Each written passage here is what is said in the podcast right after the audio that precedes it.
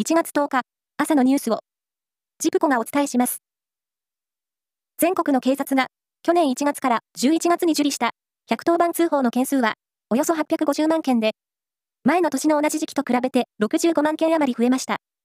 新型コロナウイルス流行前の水準に戻りつつあるとみられています。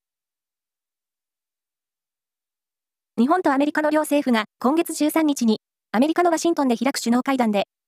宇宙分野の連携強化を確認する見通しであることが分かりました。アメリカ主導で日本も参加するアルテミス計画を通じ、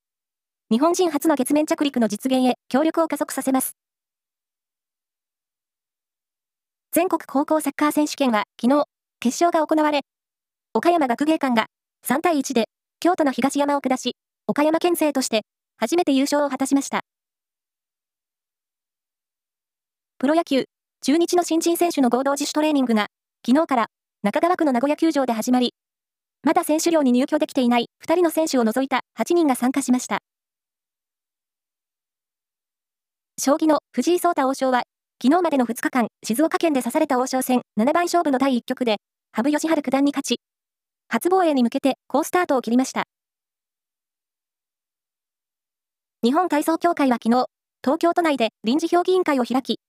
体操男子のオリンピック金メダリストで、去年現役を引退した内村航平さんを新たな理事に選出しました。任期は今年6月から2年間で、新体制では最年少の34歳での就任となります。1年の無病息災などを願って、しめ縄など正月の縁起物を焼く伝統行事、どんど焼きが名張市で行われ、三畑中村地区では300年以上前から続くとされる。この地区独特の高さおよそ19メートルもある巨大などんどに火がつけられました。東京都文京区の東京大学前で、去年1月、大学入学共通テストの受験生ら3人が刃物で刺された事件を受け、警視庁は、今日、会場への襲撃に対応するための訓練を、東大と合同で実施することにしました。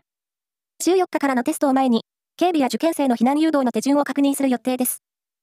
以上です。